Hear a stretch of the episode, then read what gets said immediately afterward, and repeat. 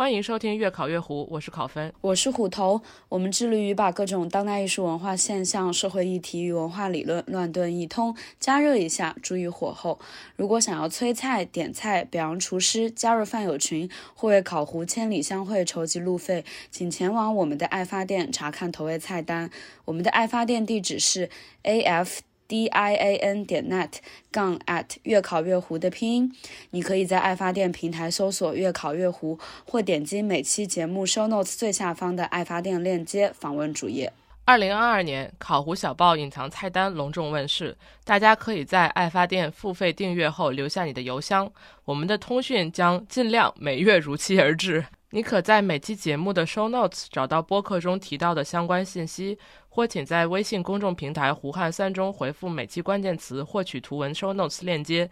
本期的关键词是塔吉锅。李提督，现在就请您品尝一下。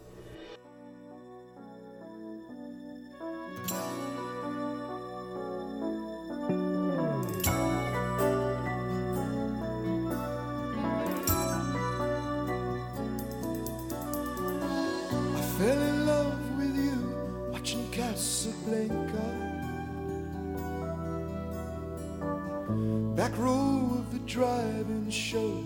in the flickering light. Popcorn and cokes beneath the stars became champagne and caviar. Making love on a long hot summer's night. Hello，大家好，欢迎收听由日坛公园出品的《日之路》，我是主持人柯子。欢迎收听《越考越糊》，我是考分，我是虎头。诡异的双开头，这一期是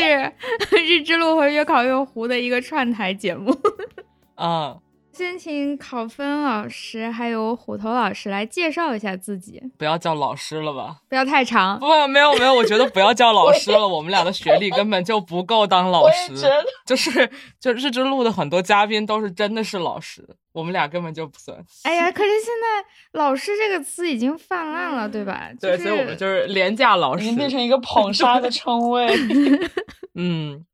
总之，先来介绍一下自己。要怎么介绍呢？没有什么好介绍的，就是越烤越糊的烤和越烤越糊的糊。可以简单介绍一下越烤越糊。哦，怎么介绍呀？你俩做了这么长时间，不太知道自己做的是个什么节目，是吗？真的呀，不知道呀。嗯，我我们的节目定位就是考和糊嘛，没有别的定位。我写了一个 draft，但我写的 draft 是接着考说的，因为我 assume 考会说一些东西。不是，你 assume 我说的什么东西？你们现在就是两个和尚没水吃，知道吗？没有，因为我想的就是说，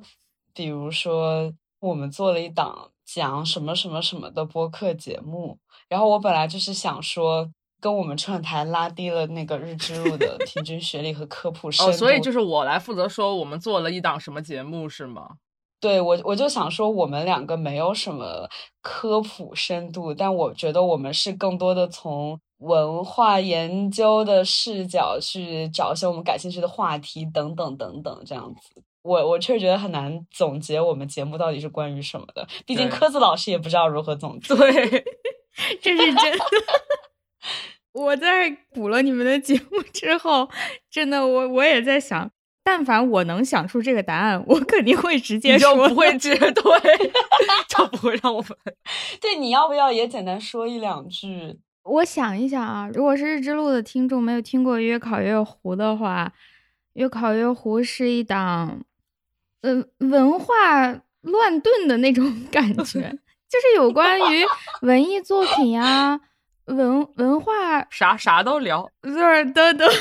网上冲浪啊，对，冲浪，反正就是大家感兴趣自己去听吧。包括其实听完今天这期节目，这期节目就是你们节目的一个精神的大浓缩。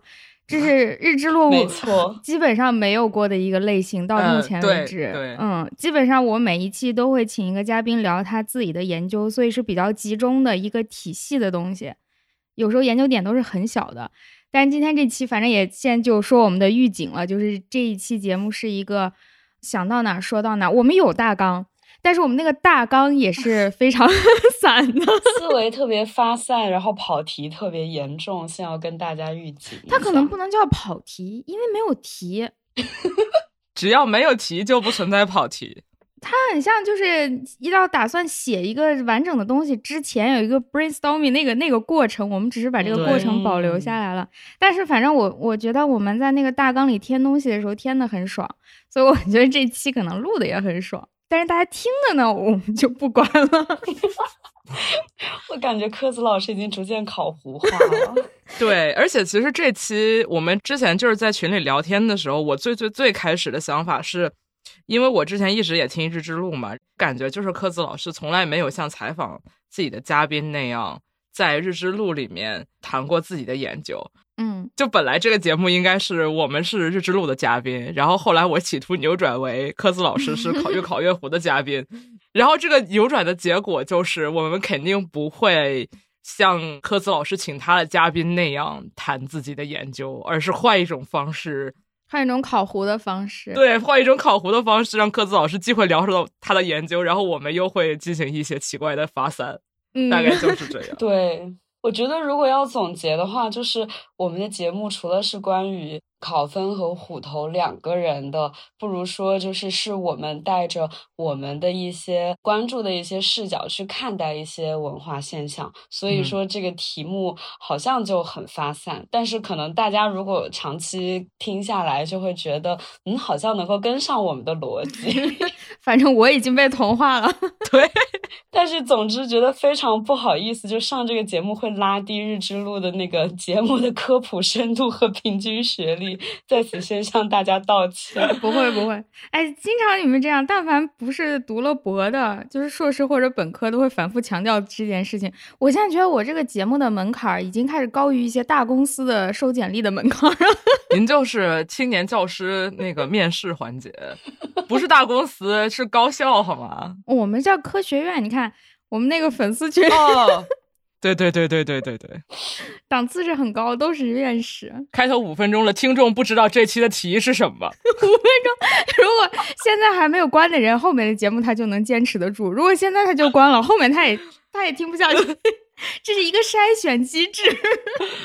说得好，那我们是不是可以进入正题了呢？好，那我们进入正题。正题之前还有一个 warning，还有一个提醒。就是这一期，由于大家也听到了两位老师非常的发散，我也跟着 特别发散。然后我们这一期根据大纲会聊到一些文化呀、性别呀、性别意识呀、性别认同呀、性取向呀这些东西，所以我们考虑了一下，就是建议未成年要不就在家长的指导下收听，要不然你就别听。成年人呢，就是以你自己的判断来听。我们在后面就不会收着自己了，就想到什么聊什么。呃，先把预警放在这儿，说的好像这一期的题目其实是就是什么见不得人的东西，然后然后最后告诉大家，其实我们这期聊的是沙漠。嗯，也不知道是哪里可以开车，但是就是聊大纲的时候，居然能从沙漠聊到这些问题，就让我觉得特别有意思，也是我特想录这一期的原因。好。好，我们总算是把主题说出来了，是沙漠。沙漠这个题目听起来很宽泛，但是我觉得，就像考老师刚刚说的，就是我们总听到科子采访其他的呃学者他们的研究领域，但是好像从来都不知道科子自己 在研究什么。嗯，对对，我在日坛公园有讲过，但是在那边讲的是比较科普一点吧。没有讲特别深，但我们今天要讲的很深吗？就稍微讲一点更学术的东西吧。因为在日坛那边讲的时候，是作为一种景观去讲沙漠，讲一点我们的工作趣事儿什么的。嗯，今天，呃，反正我们先起头呗啊。沙漠，我想想应该从哪说起呢？就是首先，我觉得肯定所有人都知道什么是沙漠，就你多少有个概念，你去过没去过？从电视里知道还是从图片里知道，但是大家都知道沙漠。可是我做这个工作这些年，又开始发出一些老年人的感叹。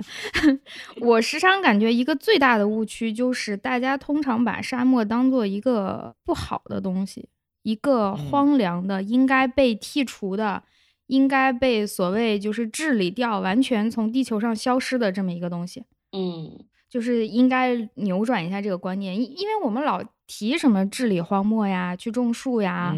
之类的事情，所以荒漠它好像就那个刻板印象极其的重。大家对于荒漠的所有的概念，就是在于我应该把这个东西去除掉。它就是像所有的那种糟糕的事情，类似的还有像全球变暖，就是什么温室效应。其实这个本身它也是一个正常的现象，但是由于我们天天强调它的负面作用，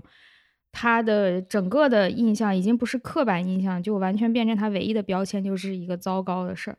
或者说，是不是我们日常强调的是？人类活动制造出来的那些沙漠，或者是全球温室效应这些东西，对对，我们要治理的是我们造成的那一部分，而且负面影响很大的那一部分。那柯子具体是从什么角度，或者说研究沙漠的具体的是哪个方面的领域呢？我硕士的时候不是纯粹做沙漠，我是做整个干旱区的气候变化的过程。就它在个比较长的时间尺度，就几千年、上万年的时间之内，它是什么时候干，什么时候暖。然后博士的时候，就是看沙漠能发展什么产业。嗯，它这个“能”的意思是不破坏它原本的这个生态环境，然后不造成更多的资源的消耗，也就是传说中的可持续发展，只不过限定在了。比较脆弱、资源本身很少的沙漠这个区域内，我怎么让人和这个环境能够共同的往前发展？也就是说，从地球的视角变成了人的视角。嗯，是的，是的。我本来是纯自然地理的，然后其实转到更偏人文这一方面。忽然想到一个烂梗，就是刚刚我们至少因为已经警告过了，所以我一定要把这个烂梗说出来，就是。我们虽然聊的是沙漠这么干涸的东西，嗯但是我们这一期可以聊得很咸湿。好了，这太烂梗说完了，对不起。我们预警不是为了讲这种烂梗了。呃，就是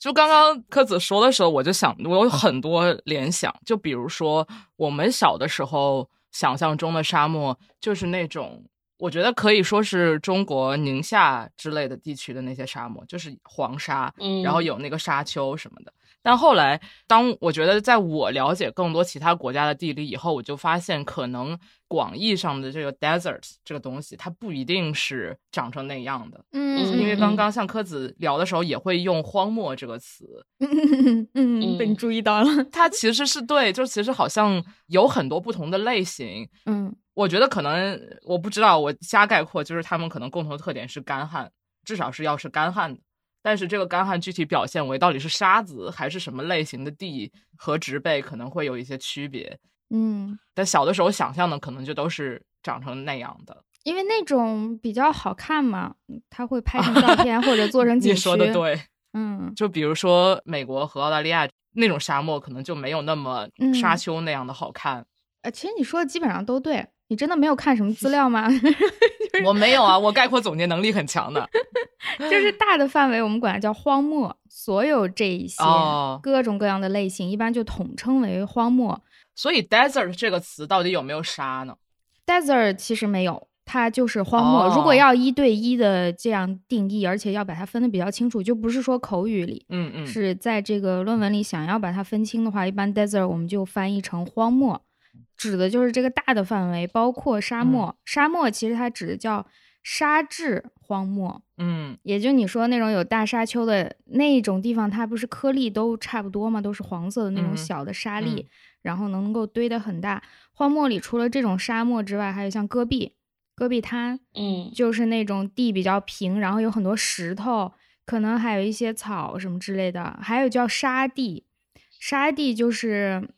介于戈壁和沙漠之间吧，你可以这样想象，就是它的沙的成分更多一点，但是也有点草，有点石头，而一般这种都是由人为造成的。你听过的那些什么，好多像什么科尔沁草原，现在就是科尔沁沙地，嗯，它就是由这个草地退化形成的。然后还有包括像，其实还有石墨，就是石头。它由于退化形成的这种类似于荒漠的地方，这个倒不一定是在干旱区，但是因为它情况非常类似，都是土地退化，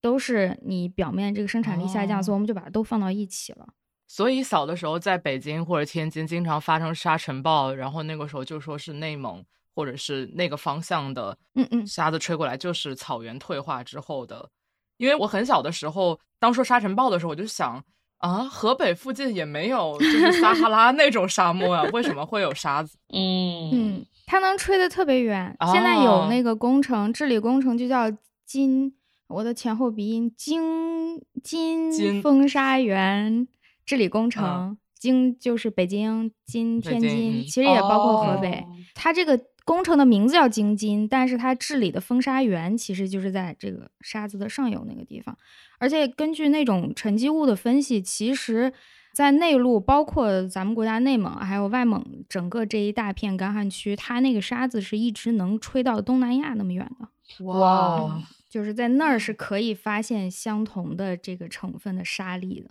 天呐，好好厉害！刚刚虎头老师，哎，不是虎头老师，sorry，康老师，康老师说到，他印象中的沙都是那种大沙山，然后橙色、橘黄色那种特别漂亮的，嗯，那种上镜嘛，好看，容易做成景点。所以我们之前在对大纲时候，刚开始就想到的就是《沙丘》那个电影，嗯，其实那个电影里大量的场景都是这种沙漠，嗯。我看的时候就特别注意这件事，我想看他们，毕竟人家叫沙丘嘛。对，倒也是，他肯定不会选一堆戈壁滩。虽然从定义上来讲，那个也属于沙漠，但是那个不好看，而且绝大多数人看到那个都不会觉得这个是沙漠。其实我觉得是，对于比如说从我来说，我感觉我是一个生活在。内陆城市长大的小孩儿，就我在长江中下游平原长大，然后我就觉得我从小接触到的自然环境是小于城市环境的，或者说就是它是在人类的可控范围内的，就好像。湖北和武汉就是也说是什么千湖之省、百湖之市这种 title，就是好像你有很多自然景观吧，但是你会觉得它都是被房子围在中间的，或者说它是可以被治理的。它的比如说长江每年它可能会夏天的时候，比如说会泛滥，对对，它会泛滥，但是就是经过比如说除了几次大洪水之外，感觉它好像是在人类控制范围内的，就是好像自然它作为至少对长江中下游平原来说。我觉得这些东西，它首先是一个资源，它是一个农业的资源，这个地方经济的基础，然后它也是好像水和食物的来源，然后它也是一种景观。但是像比如说沙漠或者说大海这种，好像是特别大的嗯自然的概念，我感觉对于。我来说，就是除非我特意，比如说以旅游为目的去一些地方，直到我亲眼看到大海，亲眼看到沙漠。但在那之前，我对这些比较辽阔的自然的想象，全部都是来自于文艺作品。特别是我觉得对我来说特别突出的就是影视作品，因为它就是很直接的用那个画面可以冲击我，告诉我身处在沙漠或者是身处在大海中央是什么样的感觉。嗯，但是这种就是比如说影视制作作品中呈现的这个尺度，和你真正亲身到那里那里的时候是很不一样的，就是或者说，对对，或者说你坐在家里是很难想象这个尺度的，对的。然后就像刚刚讲到那个荒漠和沙漠的区别，就是我唯一一次真的所谓的进入沙漠，就是之前去摩洛哥旅游，然后就是去了一下撒哈拉的边缘。然后我当时去的时候跟我想象很不一样，就是沿途其实大部分时间你看到的都是戈壁或者是。嗯，总之就不是沙漠，而是各种形式的很干旱的地貌。然后你会觉得那些地貌是特别无聊的。说实话，就它们全部都是土黄色的，然后特别远、特别高、特别干、特别晒，很少有植被。这样的路你连续开五天，你会觉得非常无聊。但是你真的进入沙漠，其实只会待一个晚上而已，就是跟我想象中的开车去撒哈拉是完全不一样的体验。这说明我们的想象力都很。很匮乏，我觉得就是我们对这些，比如说就从沙漠来说，我觉得至少我对沙漠的很多想象就是基于我看的电影，然后我觉得对沙漠的认识、想象、理解这些都跟电影脱不开干系。然后就像我们曾经有一期节目是讲香港和纽约两个城市是如何被影视所塑造的，就是这两个城市的形象和想象。我觉得对于沙漠也是一样，就是我们在。看电影的时候，沙漠它有一些符号，然后你就会带这些符号去真的去体验沙漠，因为它已经成了你的看沙漠的第一印象和滤镜了。嗯嗯，同感。其实我也是城里长大，我也不是沙漠里长大。再这么聊下去，我觉得有一种误会，就是仿佛我是一个沙漠来的人。没有，不不不不。但是您更了解我，我也是做这个研究之后才对沙漠有很多认识哦。但是我小的时候，就是我们家人会开车去新疆，那一路就是要过戈壁滩，就是刚刚虎头老师说的，要开车可能两三天，都是那种很无聊的戈壁滩。嗯，然后周围也没有人，就不要说没有人了，就是没有任何东西。那个沙丘也不好看，也没有动物。对，可能有很小动物，但我们也看不到，对，看不见。对，可能会给大家留下那种荒凉的印象，就是因为沙漠里的其实它有很多动植物，但是它们都太小了，你看不到它。灌木也是很小的，叶子也是很小的，动物也很小。然后它其实有水，但是它水都在那个沙子下面，它是地下水。嗯。所以你从表面这样略过的话，会觉得什么都没有。但反过来就是你们刚说的这种影视的塑造，我对于像纽约呀，或者尤其香港呀，确实就是全部都是影视的概念。我对它概念就像你们对沙漠一样，只对那种最漂亮的沙丘有概念。比较有标志性的那种东西，嗯，当我真正我我还没去过纽约，但是当我真正去香港的时候，就发现绝大多数百分之八十的时间，我看到那些景观，我体验到的生活不是影视剧里的那些，就像戈壁滩一样的，它就过去了。真正有意思的可能就占一点点，和我的想象中，我这么多年在脑子里想象相同的，就只有那一点点。我有一个问题想回到，就是大概十分钟以前，就是就是我很好奇，就比如说我本来是也是做影像方面的研究的，然后虎头也是做文化研究，所以我们看电影的时候就会带很多滤镜，有些话题或者是有些镜头，我们是会第一时间想到一些东西，这个滤镜就是关不掉的。我想知道柯子老师，比如说看《沙丘》的时候。是一种什么感觉？就比如说，你会注意到什么一些跟剧情没有关系的东西 之类的吗？那就太多。其实我第一遍看《沙丘》，剧情就没有太看懂。原来看了好多遍，我看两遍。哦，好的，好的，也不是很多。第一遍本来他那个剧情就是对于一个没有看过原著的人来说，本来那个剧情就有点信息量挺大的嘛。嗯嗯，我就控制不住的会去看它里面那个沙漠的地貌。嗯，而那个时候我第一遍看的时候，我也没查资料，所以我不知道它那个是实景还是 CG 做的呀之类的。我会下意识的想去判断一下这个是不是真的。嗯，因为像沙丘有一个比较标志性的叫新月形的沙丘，就是风一直吹的话，你从那种鸟瞰图、俯视图去看，它会像一个月亮，一个弯月，嗯，新月这种，我就会控制不住去看一下这个沙丘。如果是笔直笔直的那个尖尖，那就是假的，它肯定假。但如果是新月形的，也有可能它是 CG 做的很好，也有可能它是实景，我就会忍不住去看一下这个事儿。然后还有很多，它会露出来那个沙下面其实有一些岩层，有的是原本是有座山被吹的，吹成了这种样子；有的是沙子经年累月垒起来的。我就会注意去看那个岩层里面有什么东西。这么细致，控制不住，这个没有办法。我以前也觉得很奇怪，就是我的硕导他就是走在路边会突然停下来盯着旁边那个山看的那种人。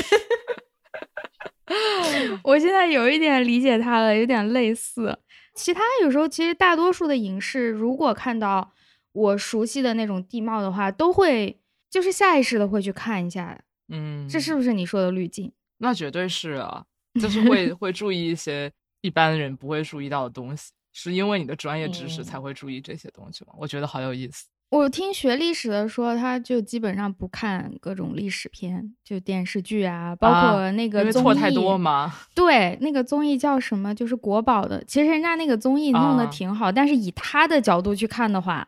就没法看。那我觉得，哎呦，那我要反过来采访一下。嗯，对于你们来说，比方说像我和这个学历史的朋友，对他来说很多东西他就不能看了，他很痛苦。嗯，对我来说这些东西变得更好看了。因为有更多的信息可以让我看。你们俩有了这个滤镜之后，是觉得欣赏影视作品变得更有趣了呢，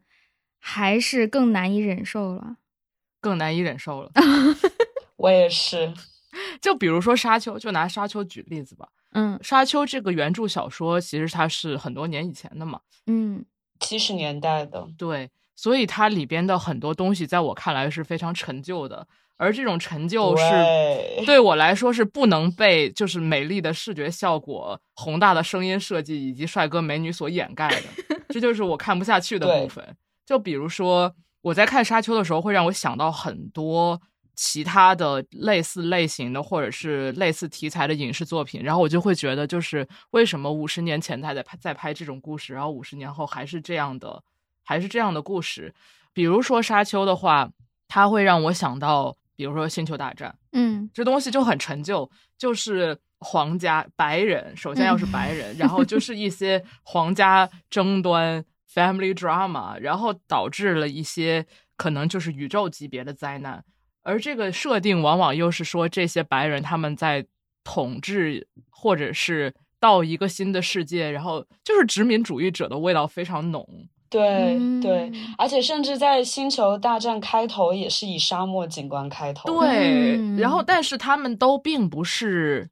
或者说我们如何想象一个虚幻的世界，或者是科幻的世界，或者是虚构的世界，这个想象本身是不能，在我看来是不能完全脱开地球上的已经存在的环境和状况的。就比如说我对我来说，我不可能。就是想象说，这个假的沙漠和这群假的白人和地球上的白人与地球上的沙漠没有关系，在我看来这是不可能的。所以，就比如说，当沙丘里面他们是这样的一个家族统治这样一个地方，这个地方有很多原住民，他们之间有一些冲突，而他们来统治这里是为了攫取这里的香料，然后这个香料又产生一定作用，就这些东西与地球上的东西太息息相关了，以至于我在看的时候，我会觉得。这个东西太陈旧了，就是因为说到沙丘嘛，我就跟推荐你们两个看那个阿拉伯的劳伦斯，结果谁也没有看完。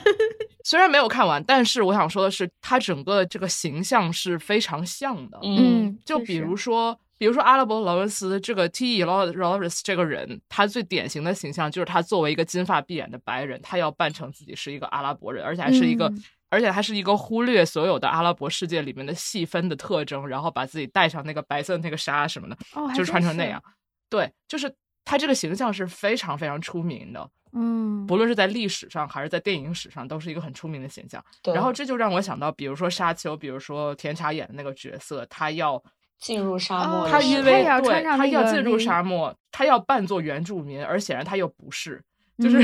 这些东西都让我无法忽略它，以至于我觉得沙丘并不就无法享受沙丘的快乐。而且我觉得，作为科幻作品来说，你要想象一个未来的或者是一个跟我们当下地球不一样的世界，如果你不使用就是观众能够立刻理解的这些现有的符号的话，你是很难构建一个世界的。所有的这种想象的故事。特别是类似这种所谓的通俗作品吧，嗯，就是它要起作用，它一定是基于一个我们脑子里已经有的符号系统。所以我觉得这又是为什么很多科幻片都有，比如说冰川、大海、沙漠这些景观，就是因为它是我们想象中的一个和电影创作者或者和殖民者，或者说和我们看电影的大部分观众来说，和我们每天生活的这种钢筋水泥筑成的一个。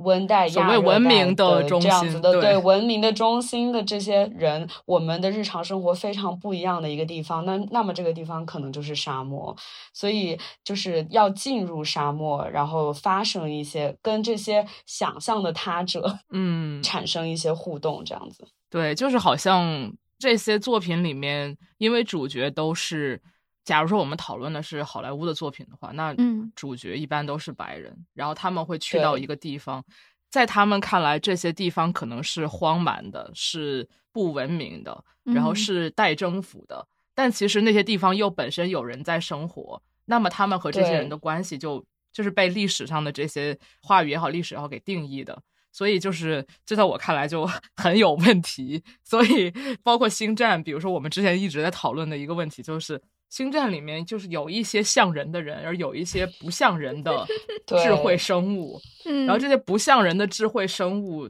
往往生活在一些像像刚才胡说的，呃，温带或者亚热带的城市景观不一样的一些自然景观里面。然后他们往往又是一个什么类型的形象？他们的命运又是如何的？就让人非常，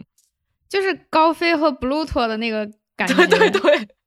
对，就是有的人，有的狗是站着，有的狗是狗。对，就是你要让观众能和主角产生共情。这个主角首先他要和观众自己比较像，他首先要长得比较像人。然后其次，我觉得像星战的话，我觉得除了 Chewie，其他的都是完全就是人嘛，就是他们主角。然后你能想到，比如说 Darth Vader 所在的他们那个飞船里的空间，它是一个非常现代化的，非常。正常的所谓的人类世界能想象的一个权力结构的一个中心这样子的空间，可是你看到他们飞到那些荒蛮的星球上，比如说那些长得像鼻涕虫一样的当地的一些统治者，他们所在的宫殿总是非常的所谓的，就让我们叫它异域风情吧，对，它就是像在一个洞里面，或者是。总之就是就会有一些，其实我觉得就是反射了很多西方对阿拉伯还有非洲这些地区文化的想象。他们的整个装潢，我觉得就是很直接反映这些地区。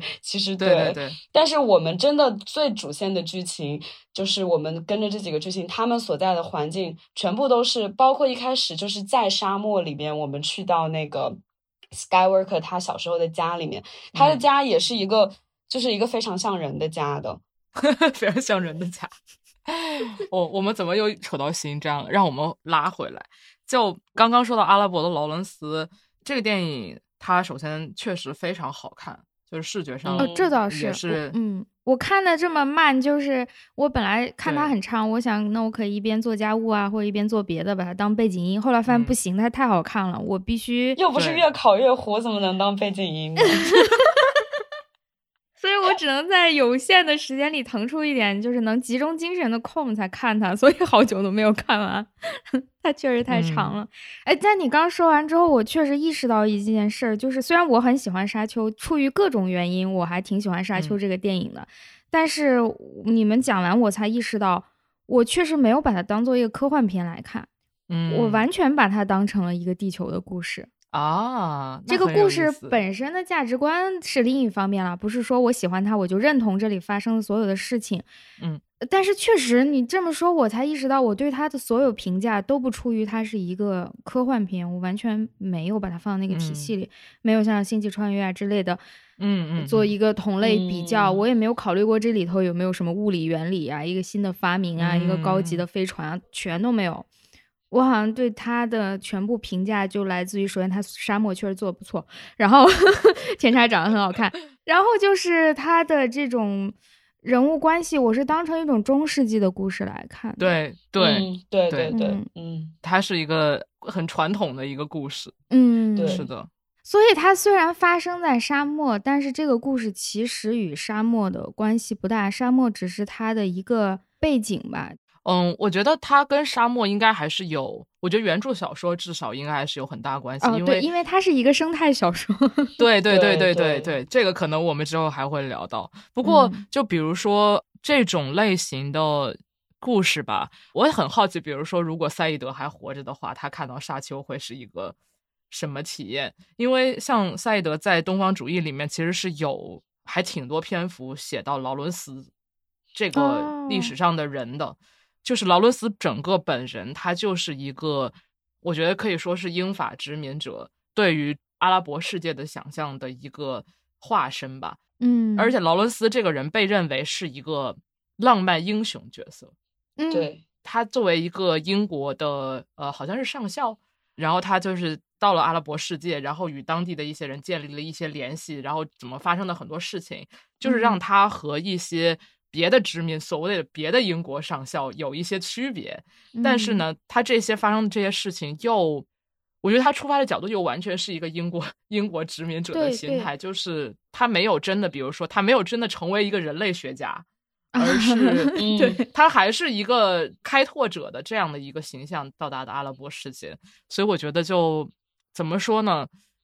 我不知道，我我我其实还是有点好奇。比如说，又再说到沙丘的话，我还是有点好奇，如果这个电影还有第二部的话，它看起来会是有的样子。那么甜茶这个角色和赞达亚他们代表的那一些那一些人，他们之间就会，就是说小说怎么描写是一方面，但是五十年后怎么拍电影，能够又拍成什么样的这种关系，我还是挺好奇的。照第一部的感觉，我觉得可能还是遵循原著吧。嗯，至少第一部他是这么做的。对，挺遵循原著。就我看劳伦斯的时候，其实有一个很奇妙的感觉，可能和你刚刚说的那个有点类似。就是虽然劳伦斯是进入了沙漠，发生在沙漠里的故事，它整个都是阿拉伯世界的故事，但是它这个片子以及历史上对这个人的评价，其实整个是放在这个西方或者说白人这个价值体系里。我们认为他在沙漠里做什么事情是好的，那么他这么做到了，我们就夸他。比方说，你你说的，他换上了他们传统的那个袍子，这个就让西方世界很开心，觉得啊，我们派了这么一个人过去之后，得到了那边的奖赏啊，或者肯定啊，哎，这个是我希望看到的一个结果。然后还有。其实那个电影里有一些小细节让我觉得挺有意思，就非要拍他们都在那个碰到了一片水，一个小小的绿洲，大家都开始喝水啊，什么印马呀之类的。然后劳伦斯就开始坐在那里看书。然后还有一个镜头是大家都在早上起来开始商量今天的行程的时候，他就在那里刮胡子。这肯定是安排的，对吧？这肯定是导演特意安排的细节。那么这些细节其实就是要不断的强化他是一个优雅的一个文明世界的人。对他和别人是不一样的，对他是不一样的。然后他如何能够深入到那个文化当中，但是又用自己的文明去帮助他们胜利，就是要用这个个人来证明我们的先进是优越的，话是优越的。对我们是能够帮你的，然后隐隐的夸奖一下啊，你们也是一些有一些自己的能力，你们还是熟悉沙漠的，但是你们还是需要我的纪律，需要我的这种文明方式来帮你。就让我有一个奇妙的联想，就是我前两年陪我妈看了一些那种什么大女主的 古装剧之类的，嗯，他们里面经常会出现一个桥段，就是这个女主被掳到这种少数民族边疆的部落里之类的。当然，它是一种浪漫关系，但是这一段的情节，你看的时候你就知道，她绝对不会留在这个部落里。他一定不会留下来成为这里的压寨夫人或者什么部落的夫人，但是这一段的情节是用来衬托这个女主的魅力的，嗯，就是让我有了这样一个奇妙联想。其实阿拉伯劳伦斯经常给我个这个感觉，他当然他不是去发展浪漫关系的，他是去。We never know。这么早就引这个话题吗？也不要。但是我就是想说，他给我的那一种价值观的那个感觉是非常类似的。就是劳伦斯这个人在沙漠里取得的一切事情，都是为了衬托他本身的这个西方背景。对，其实这也是，就比如说像赛义德，他写东方主义的时候，他就是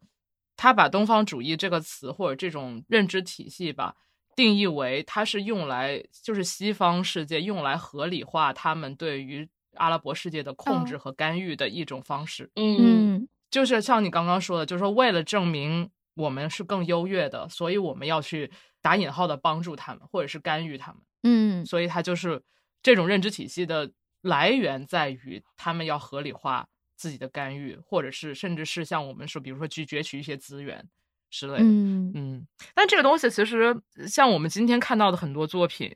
也依旧是这个逻辑。它可能在后九幺幺时代有一些新的变体，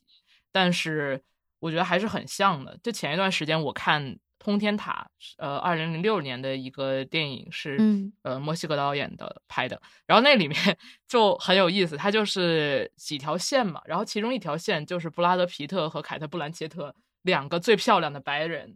然后他们就吵架了，所以他们就决定去摩洛哥旅行，然后就是期待这场旅行能为他们的关系带来一些变化。我剧透一下，就是。在摩洛哥，他们也是在那个像胡说那些就是戈壁的地方，坐在旅游大巴上，然后就开很久。然后戈壁上呢，有一户人家有两个小男孩，然后他们最近刚得到一把猎枪，然后就试那个猎枪，结果其中一位就是应该那个弟弟，他枪法极准，就一枪就远程直接。把那个凯德·布兰切特击中了他的锁骨。嗯，其实这完全是一个意外嘛，就是寸劲儿的事儿。但是在得知一个美国游客在摩洛哥被射伤的时候，就这整个从美国到可能世界舆论都立刻转向了，这可能是一场恐怖主义袭击。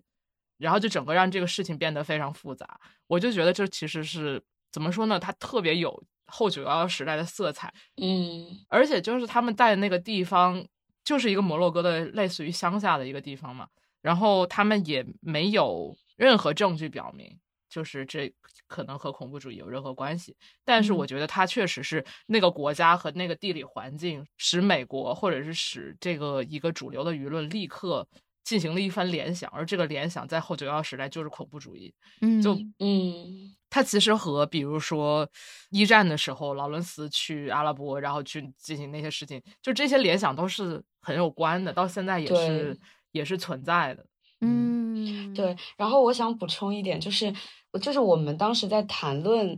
比如说阿拉伯的劳伦斯这些电影的时候，我就想到一个相对的电影，就是《现代启示录》。虽然他拍的并不是沙漠，嗯，但是我觉得《现代启示录》这个电影。就是你看的时候，当然这个电影本身也跟他的一些视听语言有关。但是你看到了，比如说一个美国大兵，他收到一个任务，就是他要深入。他根据那个《黑暗的心》那部原著嘛，然后原著其实是亚马逊的那个热带雨林，然后他电影里面改成了东南亚的柬埔寨，对，改成了越战的背景。然后他是说他接到一个任务，就是他要深入东南亚的雨林，然后去。杀掉一个叛变的美军是马龙白兰度扮演的这个大 boss，最后就他就出现了。然后就是说他在深入雨林的途中，感觉就好像是这个马龙白兰度他被这个神秘的地狱给同化了，然后他在当地成立了自己的王国。对，他就他就被魔鬼化了，就是对于马龙白兰度的这个人物，一路上有各种不同的传说，就说他多么的凶狠，他去杀害美国的士兵，然后他反对美军，然后他在雨林里面成立了自己很强大的一个部队，然后就是邪教有点像，对对对，他就很有邪教的那个，非常的神秘，而且他好像是。就是能力很强，无所不能。然后他就从主角的这个视角讲他一路如何深入雨林。当然，他一路上有拍他看到呃，就是他越战的一些经历，就是他自己的他相信的一些对美国的这些所谓的信仰的崩塌，对人性的崩塌等等等等这些描写。但是我觉得这个电影它的整个基调就是非常的，因为它叫 Apocalypse 嘛，就是好像。你曾经相信的那些东西，它就一点一点的脱落，一点一点的崩塌。然后在你深入一个东南亚这样一个非常神秘的和你和美，而且他电影开头是那个士兵是在他美国的家里还是酒店里，好像就是不是不是，他是在胡志明市哦，对对对，他是在越南，反正是就是他。是一个空窗期，类似于他就躺在那个对他在一个酒店房间，然后那个电风扇特别热什么。对对对对对，就是所有的这些描写，就我感觉就是好像你越深入一个所谓的异域的一个你不了解的领域，然后特别是当地的，如果他们的气候地貌和你习惯的非常不一样，然后让你生理上也感觉非常不适，语言又不通的时候，它就像是一个。逐渐丧失自我的过程，它就像是美国 逐渐丧失自我的一个过，就好像是你只要深入沙漠，你深入雨林，你去深入东南亚，你就觉得好像你会丧失现代性，你会。丧失自己的美国身份认同，你会，你信仰的东西它都会崩塌。然后最后在马龙白兰度出现的那一刻，就是这个电影的一个一个高潮吧。就是他出现的那一刻，整个就他已经不像一个人了。我觉得我可以说，对我觉得他就是好像某种程度上来讲，他的那种就是有点像殖民者的那种心理的恐惧吧，就是。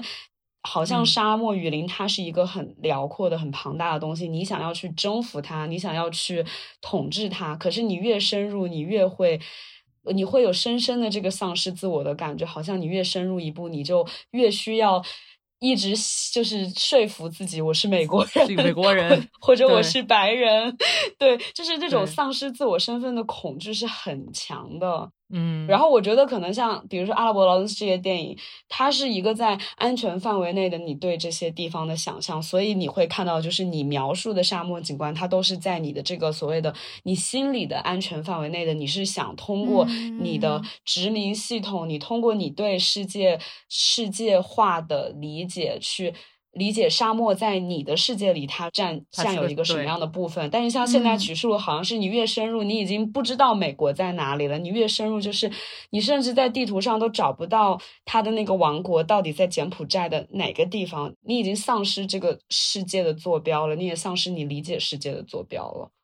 对，我觉得这个特别有意思，因为阿拉伯劳伦斯和现代启示录都是和。战争有关，嗯，阿拉伯劳伦斯是一战期间，而现代启示录完全它是一个越战的产物，这也反映了很多一战和二战期间大家的那个心理和社会对社会意识的变化吧。现代启示录它就是美国在越南战场吃瘪了才会产生这样的恐惧，对的，对的，对吧？的。而一个没吃瘪的英国可能会想象的阿拉伯世界就是另外一番景象，所以。但其实东方主义它本身，它最初出版是七八年，它其实也是一个越战的产物，就是是一个学者对于越战，或者是以越战为代表的一个西方向东所谓的东方，但东方主义的东方指的是阿拉伯世界，但是西方向非西方发起战争或者是进行干预的时候，他们会产生的各种各样的心理的，它也是这样的一个产物嘛？就我觉得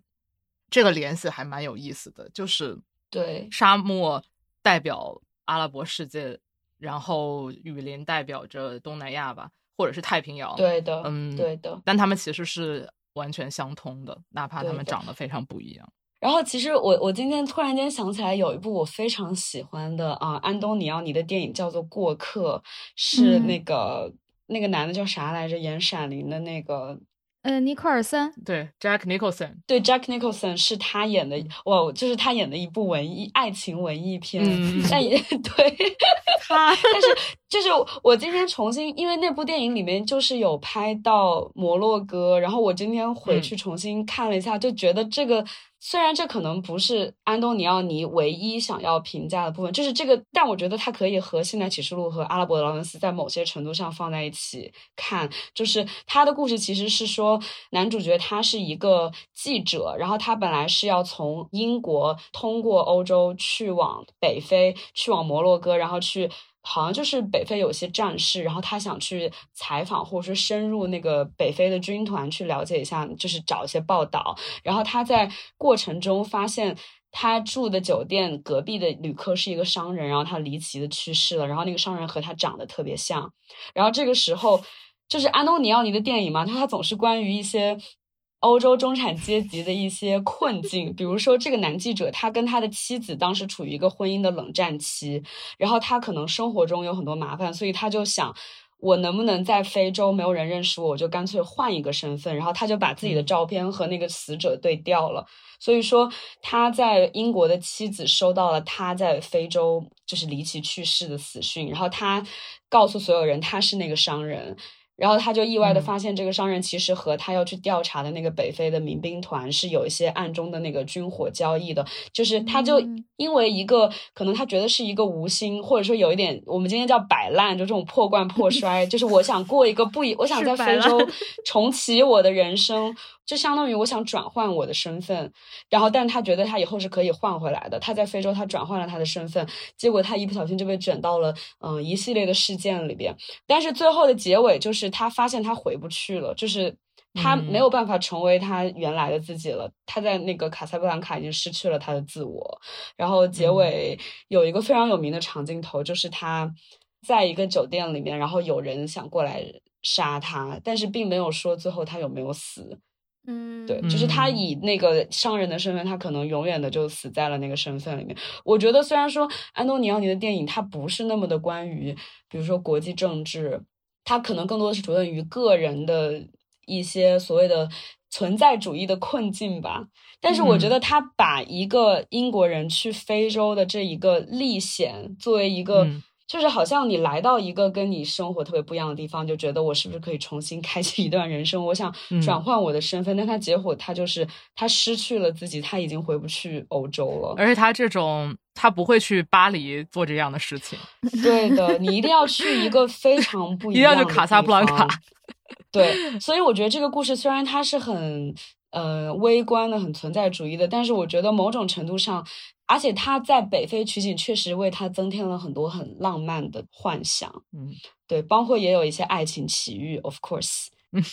就你刚刚讲的时候，我想到前面你讲那个《Apocalypse》，就是《现代启示录》，其实它的主角应该是马龙白兰度，是这样吗？因为我没有看那个片子。就是从剧情线上的主角应该是去暗杀的这个人，但是他好像。如果你只是想表现一个人去雨林深处暗杀一个大 boss 的话，你也可以安排这个大 boss 就是这个柬埔寨的人啊，你可以安排他就是一个本地人。但是我觉得他是想说，有人曾经深入过这个地方，但是他失去了，他失去了自我，他失去了美国人的身份，他成为了一个柬埔寨人。对，他是要展示那个失去自我的人。其实马龙白兰度虽然一直没有出现，就这个故事听你讲完之后，包括后面这个。安东尼奥尼这个过客和他的对应之后，我的感觉是，这故事更像一个寓言或者是神话。嗯，它里面那个意象感是很重的。它其实想展示的是一个人深入泥沼以后被同化、被吞噬，然后变成一个魔鬼的这样一个过程。而且他原本是一个现代社会人，他原本是一个文明人，他不是原生就处在那一片泥沼当中的人。他那个转变过程，他为什么成了一个更厉害的大魔王？他如果只是一个本地的人的话，对他没有那么厉害，他的攻击力没有那么强。对，对，就是就是那个那个那个俗语叫“科学家会武术，流氓也挡不住”。可是我觉得就“泥沼”这种词，它就是一种恐惧啊，它就是一种对他者的恐惧，因为我们不了解沙漠的居民，我们不了解对。他们不了解东南亚人是什么样的生活，所以他们会所谓的妖魔化，不仅妖魔化当地的人，而且妖魔化每一个成功深入了、成为了当地一份子的人。对对，我觉得他讲述的是一种，你可以说是，我觉得就是全球化的不同阶段吧。就是，但我相信在全球化的每一个阶段都会出现这样子的恐惧。就是，对，不管是你去吃当地的食物，你去学会当地的语言，你知道当地的流行的笑话，你开始用当地的社交软件，就是所有的这些童话，它都是一种失去自我的过程，或者说对这种学习的认知会被妖魔化，就是会你这个学习的过程以及所谓的失去自我。当然，我觉得我们当使用“失去自我”这个词的时候，我觉得已经有很多。暗指的含义在里面，就是首先你的自我是和他者是非常不一样的。嗯，对，它有一个二元对立里面，对对对对。但其实我觉得这个也是值得怀疑的。可是，对，可能我们这么久以来的这些所有的认知都是，你如果失去自我了，那么这就是一个很大的问题。呃，但是也有反向的，因为像我们刚举的这些，它都是一个从表面上更文明、更现代的社会深入到一个。表面上更落后、更荒凉的地方的这种失去自我，他好像那个失去自我是不好的这件事情比较明显，但其实也有反过来的，就是一个相对比较落后，那就是打工者进城嘛。然后，对，其实这种题材也很多。不，但这种题材就是所有的，不管是哪一种题材，它的价值判断是很明显的。嗯，就是就是刘姥姥进大观园，她是被嘲笑的，然后她要去学会。比如说跟别人迎合，或者是知道一些事情，或者说你一个乡下人来到城市，对，你要你要知道你要向这个城市看齐，你要向它同化。比如我们都 要去学习英语，要说出流利的英英美音这种。对，就我觉得这个价值判断还是很明显的，不管这个方向是哪里，就是。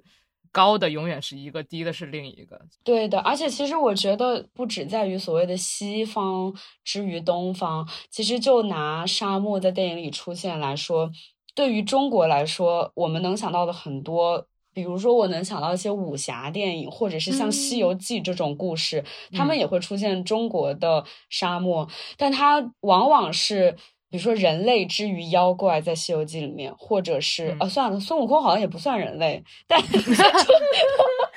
能走路。对不起，我错了。但是孙悟空是帮助唐僧的，对，就是唐僧他是最重要的。唐唐僧是核心人，也对，也对，对。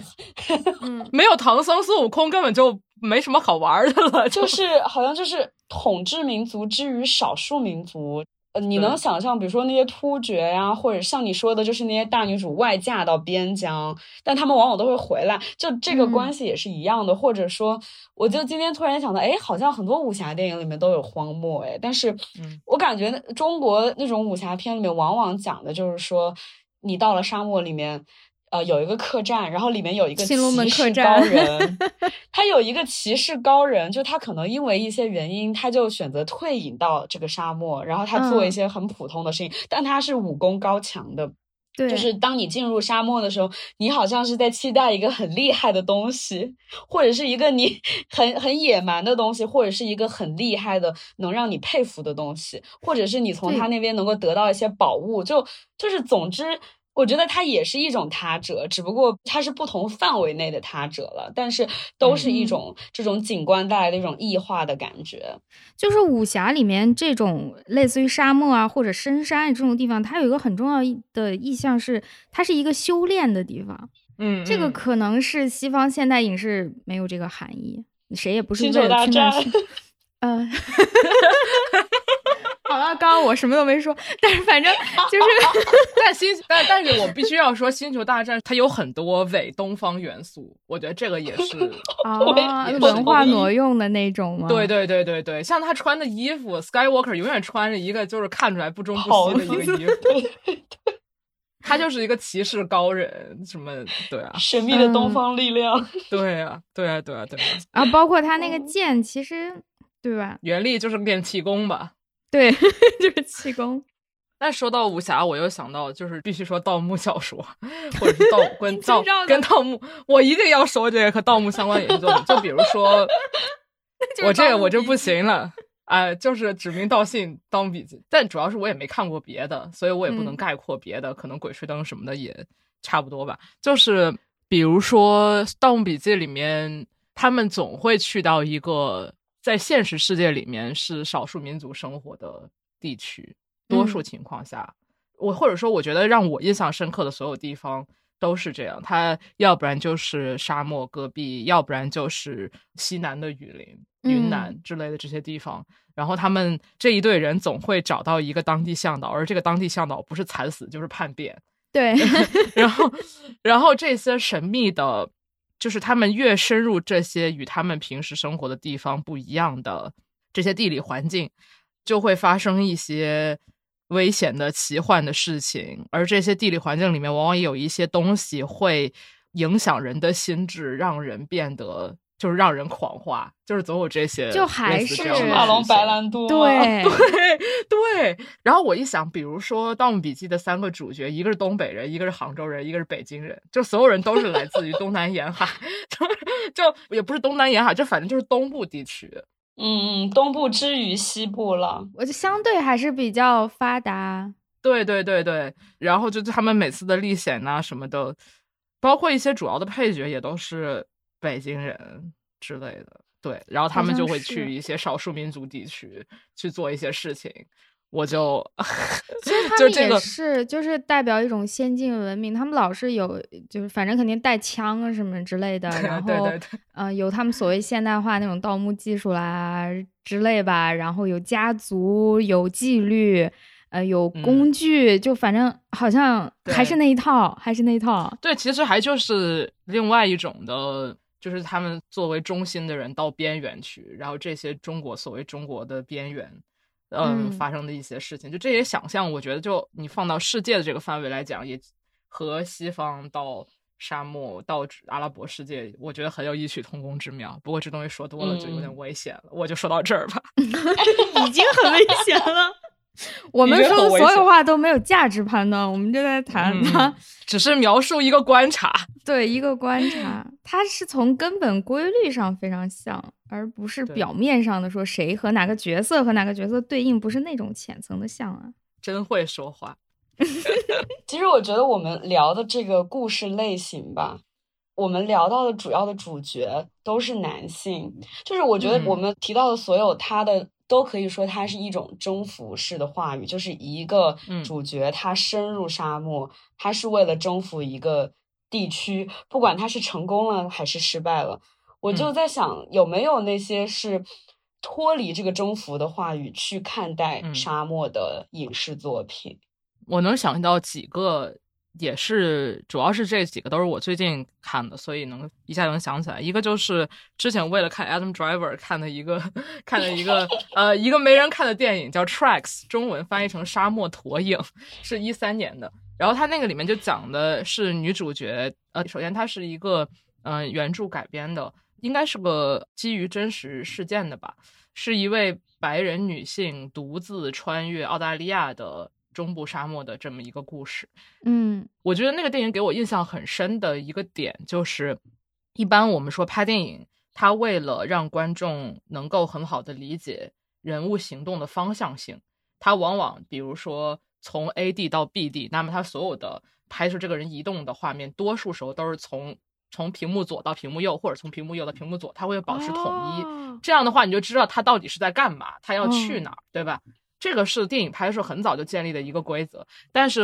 这个《Tracks》这个电影给我印象很深刻的是，它没有遵循这个规律。就是你是确实知道它是从 A 到 B 的，但是它在这个途中，这个女主角的荧幕上移动的方向是变来变去的。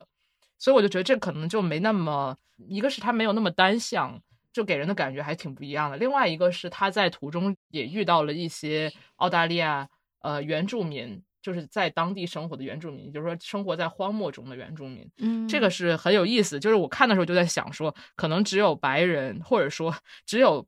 不是在沙漠土生土长的人，他们才会把穿越沙漠当做一件伟大的事情。而在那里是在 生活的人，可能就无所谓，或者说他们并不认为穿越这件事情是是一件事情，因为他比如说像澳大利亚或者美国的中部沙漠，很多地方都是原住民的保留地嘛，而这些保留地里面有很多地方是原住民会被视为圣地的地方，就是你穿越它是一件不该做的事情，嗯，就它应该是保持那个状态的。无论是用于原住民的一些仪式，还是说它就是一个圣地，所以人类不应该踏足其中。反正这个东西，它让我感觉到一个很明显的就是，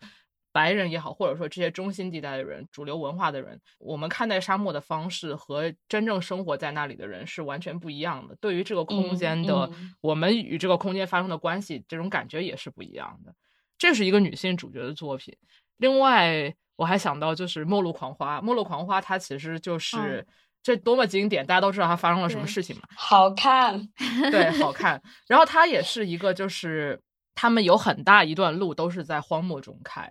嗯，对，一个公路电影。对我看的时候，我感觉他应该是，因为他们有提到说他们要逃到墨西哥，所以我感觉他们可能是在往新墨西哥的开，嗯，反正那一块都是这种这种很干旱的地貌嘛。然后后来我查了一下，它取景多数都在犹他州。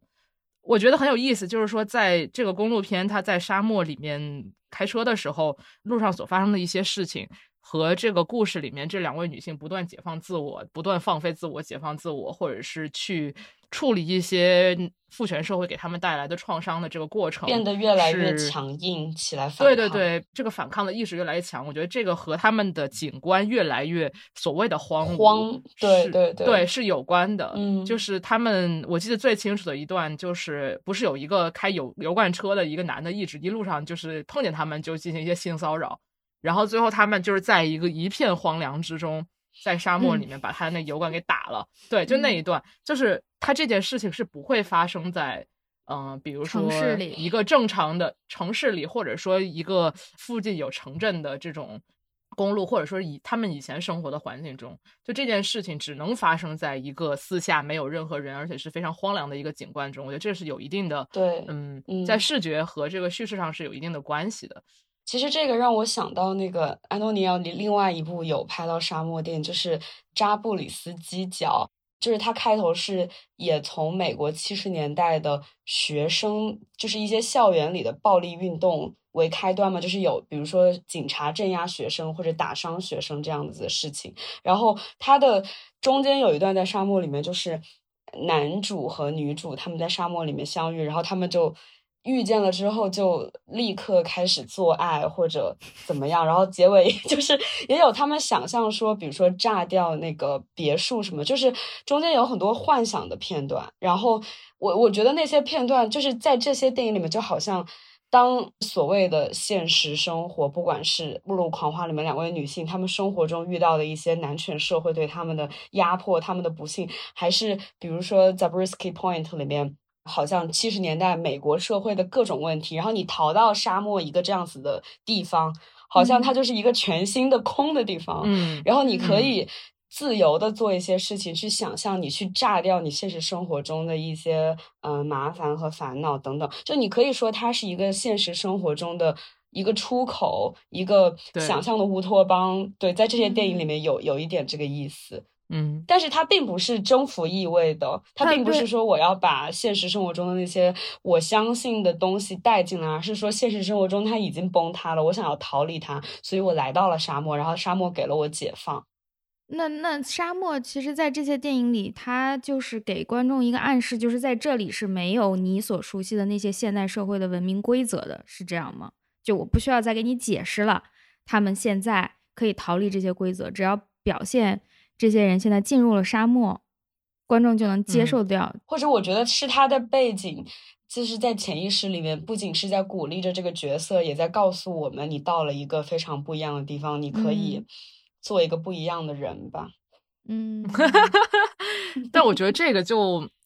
其实这个吧，虽然它并不是一个征服的视角，或者说这些主角他们会认为沙漠是一张白纸。但是事实上，沙漠也并不是一张白纸，只不过是说，相对于他们本来的生活来讲的话，可能这是一个新的新的环境。是因为他们对沙漠了解甚少，就像刚刚科姐说的，因为他们不了解沙漠是有植物，不过他们很很矮，然后沙漠是有动物的，沙漠也是有水的，只是不在我们平时能看得见的地方。所以你觉得沙漠好像是很空的，但其实可能并不是这样。我在想，那个《绝命毒师》，他们最开始就是每次把他那个房车开到沙漠里去做做毒品，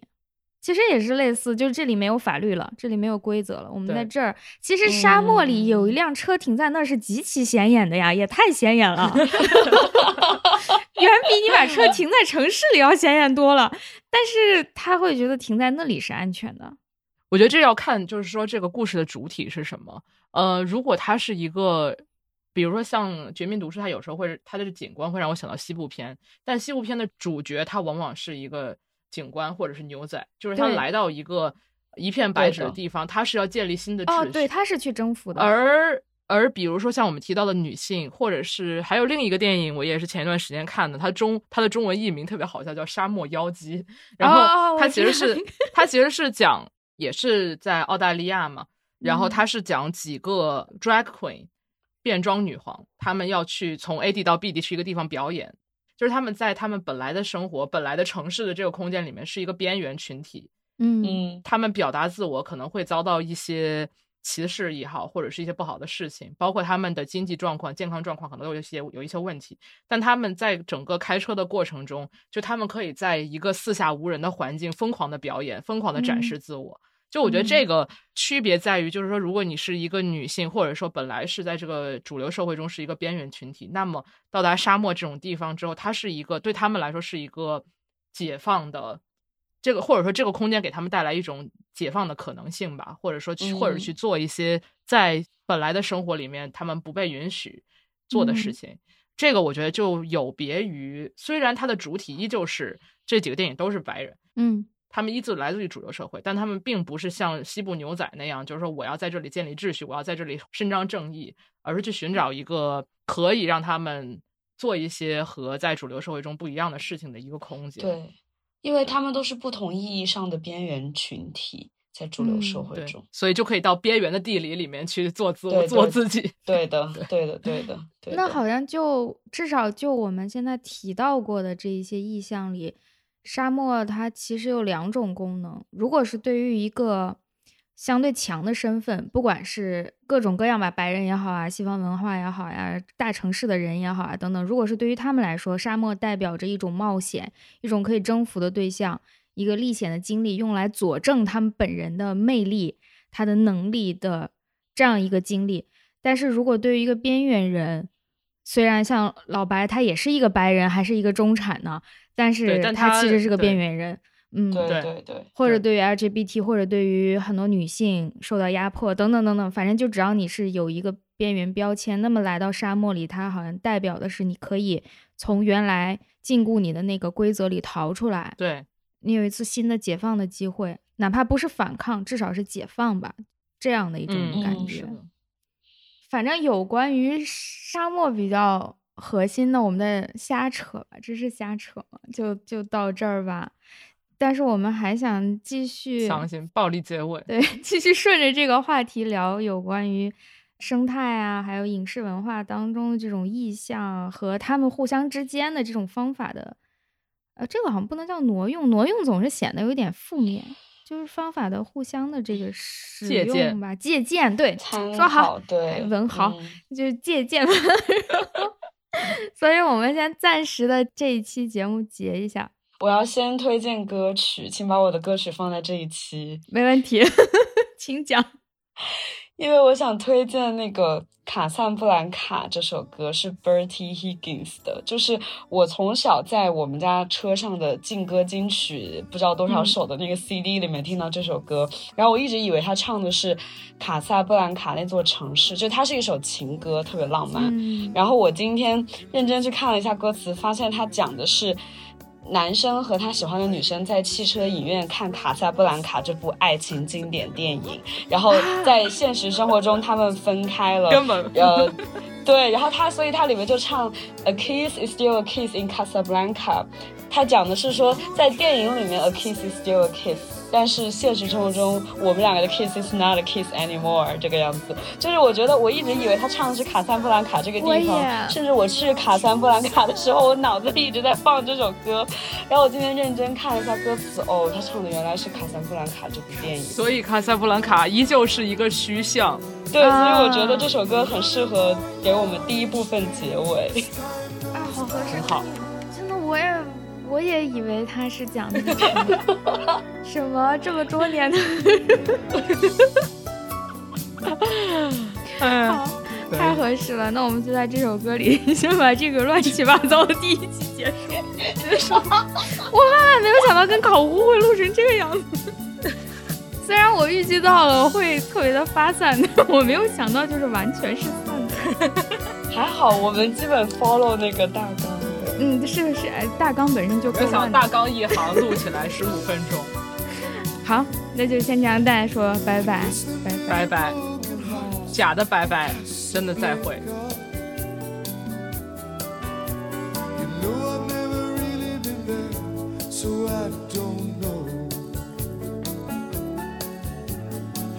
our love story.